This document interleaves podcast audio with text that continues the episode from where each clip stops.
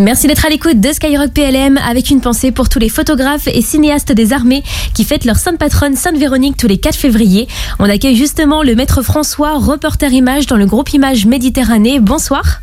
Oui, bonsoir. Je travaille effectivement pour la communication de la Marine nationale et je souhaite euh, une excellente Sainte Véronique à tous mes camarades de toutes les armées qui travaillent euh, dans l'image et dans le même but.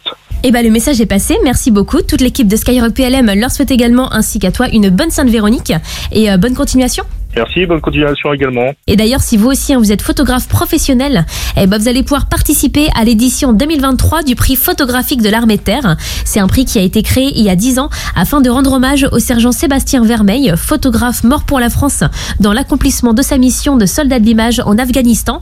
Et pour cette édition 2023, il faudra présenter des clichés qui illustrent l'engagement euh, des femmes et des hommes de l'armée de terre au service de la France et de leurs concitoyens. Les candidatures sont ouvertes en ligne jusqu'au 15 avril Donc on vous souhaite bonne chance avec toute l'équipe de Skyrock PLM. Et les trois prix décernés seront celui de la meilleure photographie, du meilleur photoreportage et le prix spécial du partenaire Canon. Passe ton message en direct, les les dédicaces Skyrock PLM.